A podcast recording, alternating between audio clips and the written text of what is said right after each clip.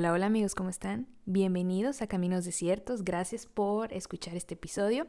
Tuvimos una pequeña pausa después de tener las crónicas de un corazón roto, pero aquí estamos de vuelta con un tema bastante interesante, según yo. Todo esto es a mi, perspectiva y según yo. Eh, y pues nada, ya se está acabando febrero, no puedo creerlo esto va demasiado rápido, ya va a ser el coronaversario, eh, pero ya, ya hablaremos de eso más adelante. Eh, por el momento, pues me gustaría compartirles que estoy muy, muy contenta. Si ustedes recordarán, hace poco, literal, hace semanas, sacamos un episodio que se llama Cuando me dio COVID en donde por una corazonada, por un sentimiento, ustedes ya sabrán cómo le dirán, eh, pues eh, digo mi testimonio, ¿no? De, cómo pasamos esa enfermedad y, también mi mamá y bueno, y cómo estuvo la situación en casa y la batalla en mi mente y todo, pero lo que no les conté fue que justo el año pasado, por ahí de marzo, incluso por ahí de marzo, yo creo que un poquito antes de que empezara todo la cuarentena como tal, el estar encerrados y así, eh, me puse en la mente el objetivo de empezar a correr un poquito más con seriedad. Ya lo hacía antes, pero nunca le tomé la seriedad, eh, pues no sé, profunda, intensa, como le quieran llamar. Entonces dije, bueno, voy a retarme un poquito más, o sea, voy a tratar de terminar el año corriendo 21 kilómetros. Todavía hasta el año pasado eh, yo no, no, no lograba distancias mayores a 10 kilómetros, entonces dije, no, pues me voy a retar este, y, voy a llegar hasta los 21 y, ya. Eh, y entonces fueron días de entrenamiento, de que no me quería, pues hay días aquí, aquí en Monterrey hace mucho calor en los meses de mayo, junio, julio, agosto, todavía una parte de septiembre. Y a mí el calor me causa mucha pereza, o sea, de, verdad es como me sofoca y, y, ya mejor no quiero salir, solo quiero prender el abanico o el aire acondicionado y, y, ya, yo sé que en otras partes de, la República Mexicana pues hace más calor, pero yo lo siento como si yo me estuviera cociendo en mi jugo y pues no. Eh, y aún así traté de la medida de lo que pude disciplinarme, porque ojo, hay un error de que piensan, cuando, cuando tú vas con las personas y les dicen, oye, yo, yo, yo corro, como que la gente cree automáticamente que jamás tienes flojera y que siempre estás como con la pila al 100 y que tienes una alimentación súper balanceada y aunque debiera, o sea, aunque debiera ser así, la realidad es que me da flojera todavía, nos da flojera y si tú, amigo, amiga que me estás escuchando también te gusta correr, tienes que admitir que hay días en los que no quieres ponerte los tenis y en los que se te antoja eh, quedarte aplastada viendo la tele. Entonces, bueno, traté de que esos momentos de flojera o de glotonería fueran eh, los mínimos y, y aún así entrenar, ¿no? Entrenar un poquito ya en la noche porque el calor era insoportable. Y justo estaba empezando a cambiar mi rutina a entrenar por las mañanas porque en el parque, eh, a pesar de que pues cubrebocas y demás, la verdad es que hay mucha gente que se aglomeraba y, híjole, como si el COVID no existiera, ¿verdad? Y entonces pues la única sana distancia que había era entre el árbol y tú y para no chocar, porque los humanos entre sí, si fueran todos de la mano, yo creo que estuvieran mejor, de verdad. Muy, muy pegados, eh, sin cubrebocas, eh, bicicletas, eh, gente caminando, corriendo. Yo imagino que porque ir a un parque es la única salida o, la más fácil, porque pues ya no puedes ir a distraerte yendo al cine o a un centro comercial o, por, el café, o es más difícil, sobre todo si tienes niños y, o, gente de, de, la tercera edad. Y bueno, aunque aprecio mucho el gesto de querer tener mayor actividad física, era muy desesperante porque sí era mucha gente. Entonces, ya iba logrando, ya iba llegando como a mi meta. Eh, ya, ya iba como unos 17 kilómetros más o menos de que ya me daba mi, mi condición física y de pronto, ¡pum!, me enfermo y pues adiós condición física. yo recuerdo que, una vez ya diagnosticada, eh, el doctor que me estaba atendiendo, al cual aprecio mucho y quiero mucho, eh, me dice, oye, bueno, sí, me manda, me manda a decir, eh, ¿sabes qué? Necesitas hacer ejercicio. O sea, aunque estés enferma, pues trabaja tus pulmones despacito, de, de las medidas de tus posibilidades, pero procura, si puedes, no, no te quedes estática. Gracias a Dios mi, mi, mi, cuadro no fue grave, entonces dije, ah, va, se juega. Oigan, no, qué horrible, qué vergüenza. Me di mucha vergüenza ese día porque pasé de correr 17 kilómetros a un ritmo medianamente aceptable a hacer 20 minutos de cardio, 20 minutos de cardio y muy apenas podía hablar. Casi creo que me desmayaba. Estaba dentro de mi cuarto, no podía respirar. No, yo sentía que me daba vueltas el mundo y, y ya. Y comenzó un periodo de frustración muy grande. Eh, porque yo dije, bueno, ni eso. o sea, de todo lo que me pudo haber pasado, este proyecto que era personal, la meta que yo tenía que era personal, eh, pues se fue al caño. Porque pues mi entrenamiento valió queso. Y, me frustré, me enojé, y, pero bueno, la verdad es que entre el cansancio y mis otros síntomas, al menos por esos días, no fue lo único que pensé. Eh, después, eh, cuando me recuperé, empecé a hacer un poquito más de ejercicio cardiovascular, empecé a agarrar un poquito más, aún me cansaba, y eh, yo tengo una, una caminadora o una banda, como le quieras llamar, y dije, bueno, voy a volver a, ver qué pasa si empiezo a correr pues aquí dentro de la casa, ¿no? No arriesgarme. Todavía tenía un poquito de miedo al salir porque la gente se seguía amontonando afuera. Eh, y, pues darle despacio, ¿verdad? Y nada, pues que me aviento y hoy el primer día, eh, estamos hablando que eso ya tuvo que haber sido como por noviembre. Para esto yo ya me había inscrito en dicha carrera de 21 kilómetros desde septiembre para diciembre. Yo decía, no, o sea, tengo unos meses muy buenos para darle duro. Y pues nada, me subo y, recuerdo que mi primera así carrerita fue de 7 kilómetros a un ritmo obviamente eh, mucho, mucho, bueno, no mucho, pero sí mayor al, que, al que yo ya estaba trayendo. Para que se den una idea, mi ritmo medianamente aceptable en mi cabeza. Yo sé que hay eh, tiempos o, PRs, como se, le conoce, personal record, mucho mejores, pero bueno, antes, antes de COVID, mi mejor tiempo era de 6 minutos 15 segundos por kilómetro. Eh, entonces, después del COVID y que empiezo a correr de nuevo, mi primer carrerita personal de 7 kilómetros, eh, mi tiempo fue de casi 7 minutos. Entonces sí era mayor, pero dije, oye, pues 7 kilómetros no lo veo tan mal. O sea, ojo, estábamos en noviembre. Entonces dije, bueno, chance, o sea, ciego los 21, o sea, no, sí la armo. Y bueno, entonces esa fue mi motivación. Empecé a entrenar en casa. Eh, para también cuidar, cuidarme yo, ¿verdad? Y bueno, total de que la carrera fue a principios de diciembre y se logró. Se lograron los 21 kilómetros, fue, fue toda una, un, logro muy, muy, muy bonito. Me sentí muy orgullosa de, mí misma y, muy agradecida con Dios.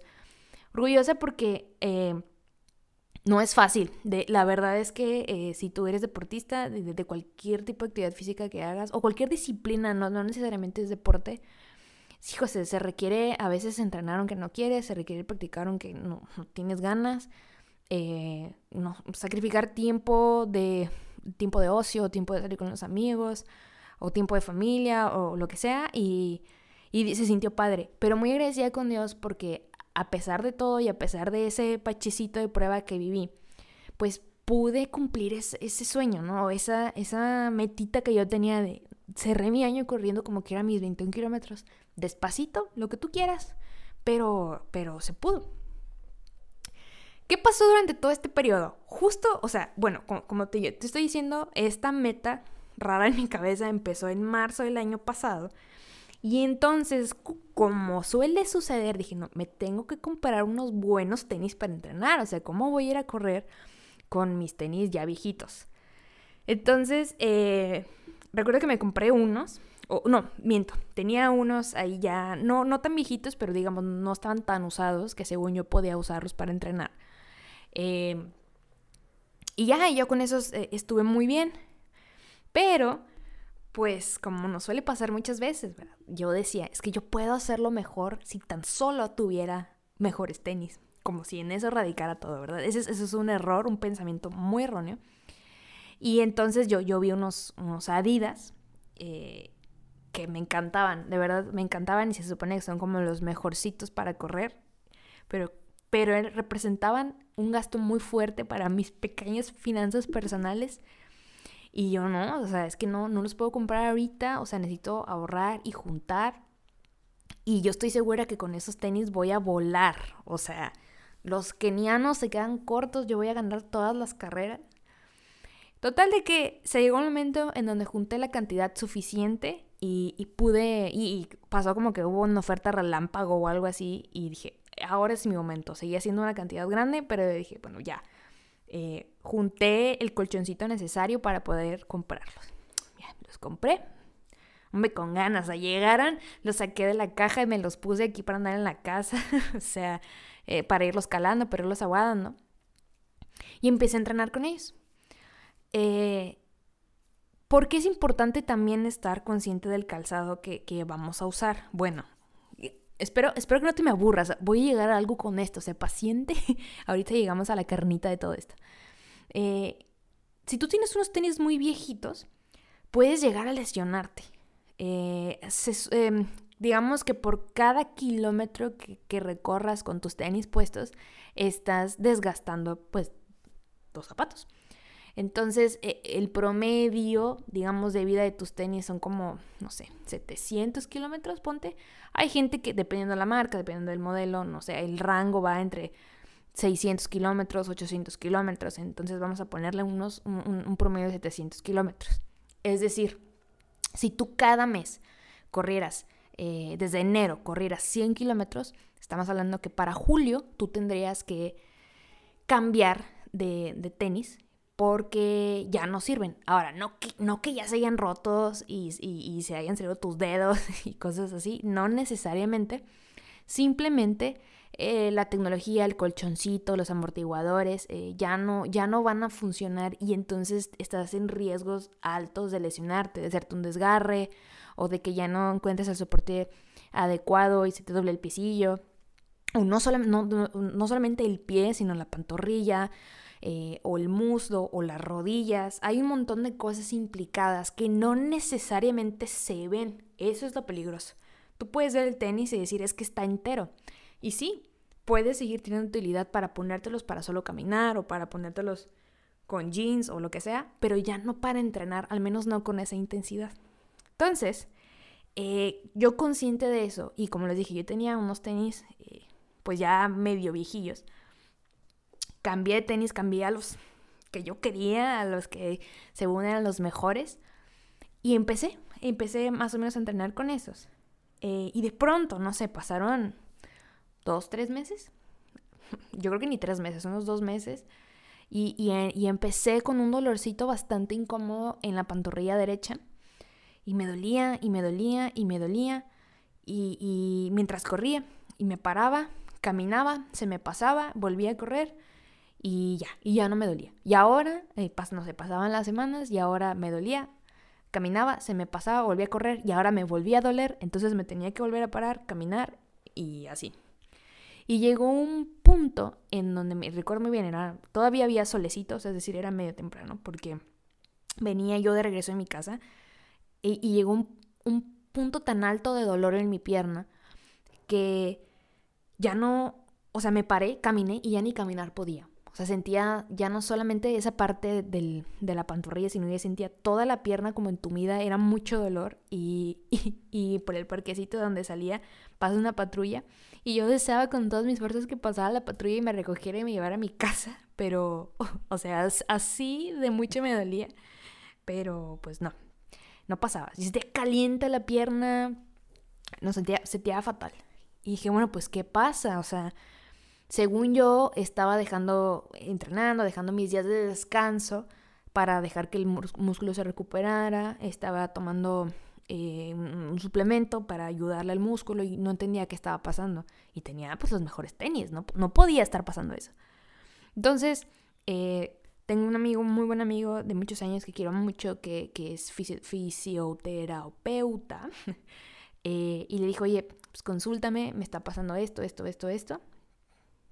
Y me, hizo las preguntas rutinarias, ¿no? Cada, cada cuánto sales, cuál es más o menos lo, lo, que haces para calentar o para enfriar o así. Y me dijo, ¿qué tenis usas? Y le dije, uso estos, o sea, los mejores del mercado, amigo, los que te llevan a la luna de un salto. Y me dice, bueno, o sea, casi creo que lamento romper tu burbuja, pero muy probablemente el problema sean los tenis. Y yo, ¿qué? O sea, no me puedes decir eso si aquí van mis ahorros de meses. ¿Cómo me puedes decir que el problema está en mis tenis? Ya después me explicó que él y, otras personas con las que me asesoré, un poquito más enfocadas ya al, running como tal, que eh, a, pesar de que sí eh, se venden como los mejores tenis, eh, porque, por, los estudios que hacen, porque es ciencia, o sea, hacen literal, no, no solamente encuestitas de, ay, oye, ¿lo sentiste suavecitos? No, sino que científicamente se comprueba el impacto en los músculos, en los ligamentos y todo. Pues a veces hay excepciones. Entonces mi cuerpo, de alguna manera, no se estaba adaptando a, la tecnología que utilizaban esos tenis. Porque aparte, eh, por ejemplo, eh, hay tipos de pisada, no todos pisamos igual. Por ejemplo, ahí está la pisada del corredor pronador, que es, haz de cuenta que tú, eh, imagina, vas a dar un paso, imagina tu piecito, pero lo das hacia adentro, como, como Tommy. Eh, Tommy, el de Rugrats, que pisa así como hacia adentro. Haz de cuenta que ese es el pronador. El supinador es cuando pisas hacia afuera. Eh, y, entonces, si te vas a dar cuenta, tú, si tú eres de, ese tipo, yo soy supinador, de, pisada supinador, los zapatos o los tenis empiezan a desgastar como de, afuera, de los lados de afuera, porque pisamos hacia afuera. Y la neutro, ¿verdad? Que, que así debería, como que es la mejor pisada, va derechita. Entonces me dice, a lo mejor es tu tipo de pisada. aparte que si bien estaba, yo ya tenía un poquito de experiencia en, correr, pues seguía y sigo sin ser experta, quizá estaba pisando mal, pero me dijo, los tenis son el problema, necesitas cambiar de tenis. Y yo le dije, no puedo, o sea, es que no me puedes decir eso si son los mejores. Y fue cuando me dijo, Ale, si no los cambias, te vas a lesionar y ya no vas a correr en mucho rato. O sea, literal se te va a desgarrar el músculo, porfa, ya no lo hagas. Entonces, bueno, se me cayó eh, eh, todo, todas mis ilusiones. Y, eventualmente me compré otro, otros tenis que me ayudaron bastante. Y con esos fue, ya después del diagnóstico del COVID y todo, con esos fue con los que pude correr los 21 kilómetros sin ningún problema. Claro que se me cansan las piernas, pero bueno, es, es, es propio del entrenamiento. Pero ¿qué quiero llegar? Ese segundo par de, de tenis no son los mejores tenis. O sea, no son los que tú llegas a la tienda o a, la página de internet o al blog de los corredores o los mejores deportistas del mundo y no son los que te recomiendan de que, ah, compra estos. Son los que yo probándomelos me di cuenta que dije, oye, yo los siento cómodos, me, dan el soporte donde yo lo requiero, eh, no me duelen las rodillas, no me duelen las pantorrillas, no me duele el tobillo, o sea, me, me agarran aquí y no son los, los de las revistas, pero son los que a mí me funcionan y son los que me evitaron lesiones. Es raro, pero a ti y a mí, después de toda esta mega introducción, nos pasa eso en la vida en general. Nos solemos poner los zapatos equivocados eh, para caminar en el mundo. Porque nos han dicho que esos son los zapatos que tenemos que usar. Si no, no vamos a llegar a, a llegar a ningún lado, ¿ok? Déjame refrasearlo. Te han dicho que no vas a poder llegar a la plenitud si no utilizas los zapatos que la sociedad te dice que uses. Si utilizas cualquier otro, eres un fracasado. No vas a llegar, te van a salir en pollas y te vas a quedar ahí llorando en medio del desierto y nadie te va a ayudar. Y es curioso, porque tan nos pasa seguido que la Biblia hace referencia al a qué tipo de calzado debemos de usar en realidad. En la carta de Efesios, eh, capítulo 6, versículo 11. Dice, vestidos de toda la armadura de Dios para que podáis estar firmes contra las acechanzas del diablo. Porque no tenemos lucha contra sangre y carne, sino contra principados, contra potestades, contra los gobernadores de las tinieblas de este siglo, contra huestes espirituales de maldad en las regiones celestes. Por tanto, tomad toda la armadura de Dios para que podáis poder resistir en el día malo y habiendo acabado todo, estar firmes. Estad pues firmes, ceñidos vuestros lomos con la verdad, y vestidos con la coraza de justicia, y calzados los pies con el apresto del Evangelio. Sobre todo tomad el escudo de la fe con que podáis apagar a todos los dardos de fuego del maligno, y tomad el yelmo de la salvación y la espada del Espíritu, que es la palabra de Dios. Orando en todo tiempo, con toda oración y súplica en el Espíritu Santo. La armadura de Dios. Si has crecido en la iglesia, esta es una historia que hemos escuchado desde las escuelitas dominicales o escuelitas de vacaciones.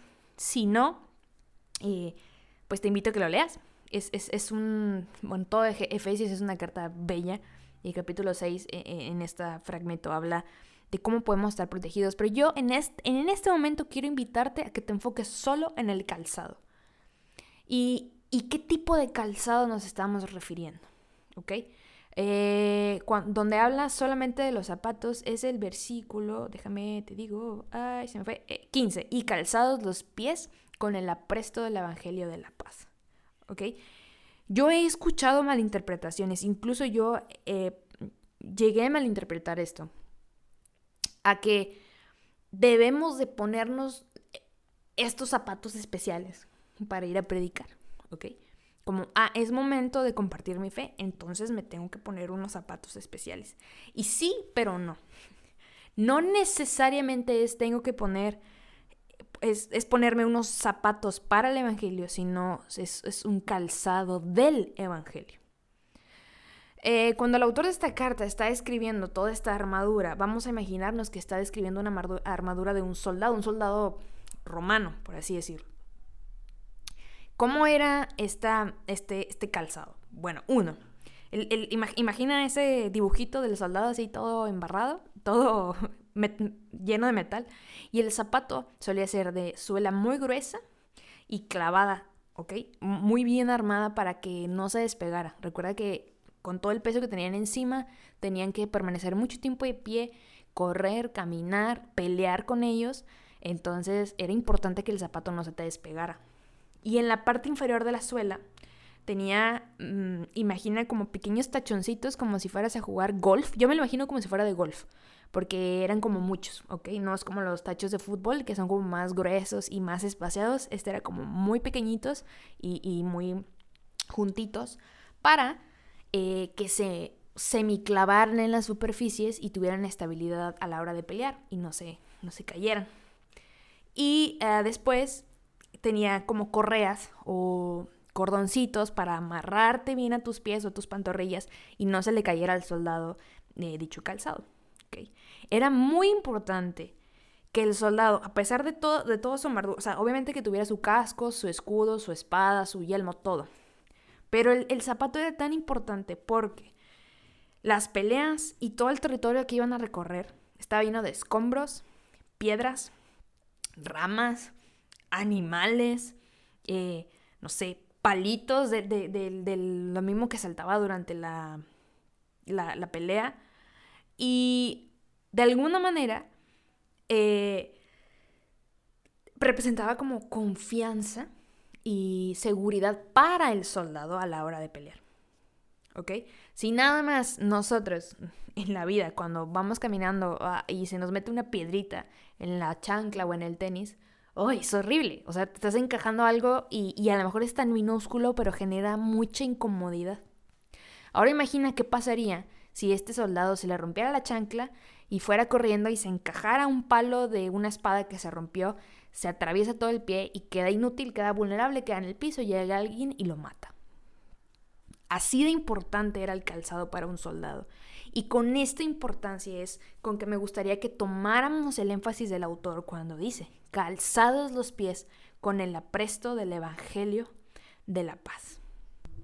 En otra versión, me gusta mucho cómo lo maneja, porque dice, pónganse como calzado la paz que proviene de la buena noticia, a fin de estar completamente preparados.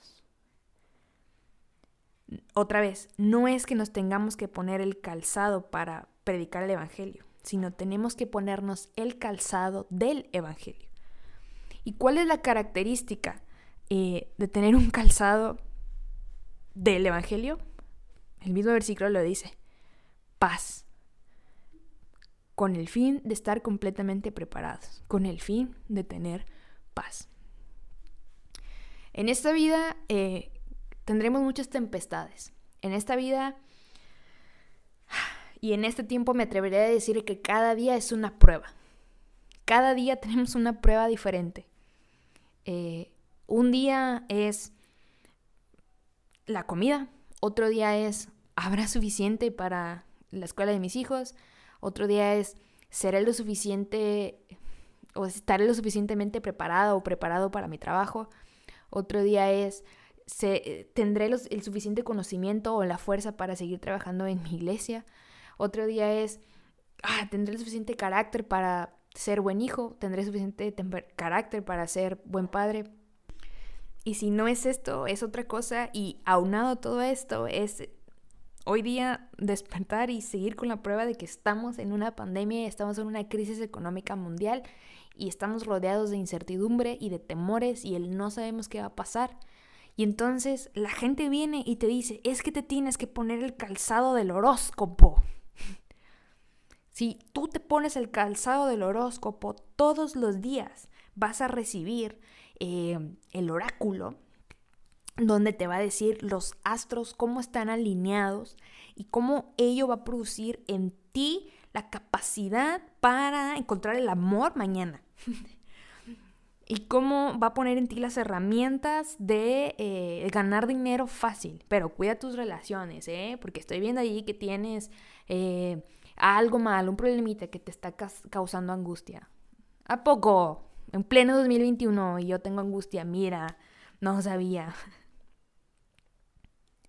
O vienen las personas, viene la televisión y te dice es que tú te tienes que poner el calzado del feminismo radical y tenemos que matar a todos los hombres. Y ya sé que mi postura le va a desagradar a muchas personas, pero no, amigas mujeres, la solución para devolverle la dignidad a la mujer no es restarle la dignidad del hombre. Por supuesto que no. La dignidad de la mujer se encuentra en la persona de Jesús. La dignidad y el valor de la mujer la encontramos en el sacrificio de Jesús en esa cruz, porque en esa cruz se derramó cada gota de su sangre para salvarnos a nosotras, para devolvernos el valor a nosotras también, a los hombres también. ¿Ok? A todos.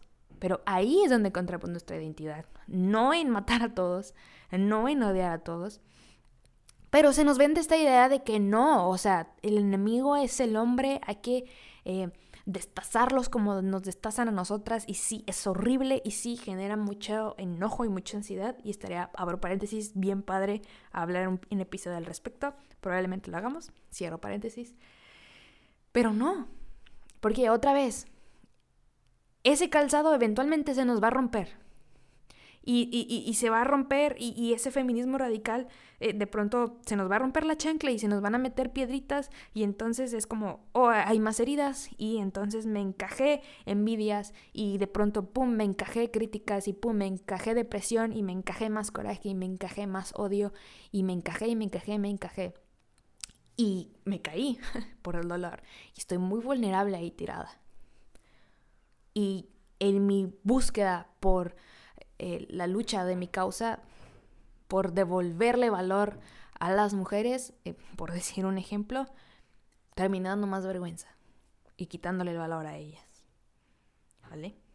Nos podemos poner el calzado del ateísmo y de que no, y, el humanismo, y no, es que eh, la solución y la salida está en eh, tratarte a ti como el centro de todo, tú eres lo más importante, en ti debe estar la energía, en ti eh, está la solución, hay que hacer todo bien. No, pero, o sea, no sigas las leyes religiosas, ¿no? ¿Por qué eh, este, este, zapato que yo te estoy presentando niega la existencia de un ente bien, entre comillas, raro, que ha venido a traer o que ha permitido la destrucción de este mundo? Esa chancla se te va a romper, amigo mío porque te vas a encontrar con que tú no eres perfecto y tú estás tan lleno, lleno, lleno de errores, lleno de heridas, lleno de pensamientos tontos. Te vas a encontrar con tu vanidad y peor, con la vanidad del otro, porque así como tú te estás poniendo ese zapatito de tu yo, el otro está poniendo de su yo y no le va a importar que tú tengas la de tu yo. Y entonces van a haber luchas de, más bien, nos encontramos con estas luchas de ideologías, que si es izquierda, que si es derecha, que si es el centro, que si es comunismo, que si es capitalismo. Nos encontramos con estas luchas de no, la religión no existe. O peor, adentro de las iglesias, asumiendo que creemos un Dios, nos encontramos con ideologías como no, hay que optar por el, ser conservadores y... Em, todo muy reservado, música clásica, himnos y contra el no, es que Dios ya no se encuentra ahí, por favor, ustedes eh, antiguos, miedosos, denle la oportunidad a la música eh, contemporánea, a, ya no importa cómo te vistas, las luces, el humo. Ay, queridos amigos, ese no es el calzado adecuado para luchar con las aflicciones de este mundo. No. La verdad es que, si me permiten opinar, eh, al menos en esta parte, creo que Dios es el mismo, eh, pero sus instrumentos son muchos, son infinitos, son invariables. Él lo creó todo. Ah, sí creo que debemos abrirnos a experimentar con más cosas. No, no estoy en contra de luces ni música ni nada de eso. Pero tampoco creo que debemos de cerrarnos a lo que en otra generación funcionó. Digo, si está basado en la palabra, por algo funcionó. ¿Por qué no seguirlo usando? Pero entonces, eh, ¿Qué calzado te estás poniendo tú para salir de las angustias?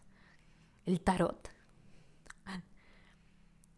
¿O eh, te estás fiando de este podcast? no, no te fíes de este podcast, no al 100%. ¿O te estás solamente fiando de lo que diga tu asesor financiero? ¿De lo que diga ese diagnóstico médico? ¿De lo que dice tu ideología política de preferencia? De lo que diga, no sé, de lo que diga otra persona que no sea Jesús. Me parece sumamente valioso que Pablo haya tomado la molestia de, de mencionar la importancia de saber en qué estamos pisando, sobre qué estamos caminando. Porque podemos estar muy protegidas eh, de todo el cuerpo, para todos los ataques, para la guerra. Porque volvemos a lo mismo este calzado no es para ir a predicar. Este es el calzado del Evangelio, de la paz, para ir a la guerra. Y, el pasaje lo habla, lo habla de la guerra espiritual. Ahora, por favor, por lo que más quieras, no, al menos por este episodio, intenta no visualizar la guerra espiritual como el hecho de cerrar los ojos y de pronto abrirlos y ver un fantasma blanco luchando con un fantasma rojo y así como diciéndose conjuros y, no sé, niñas volteándose las cabezas y vomitando y bla, bla, bla, bla, bla.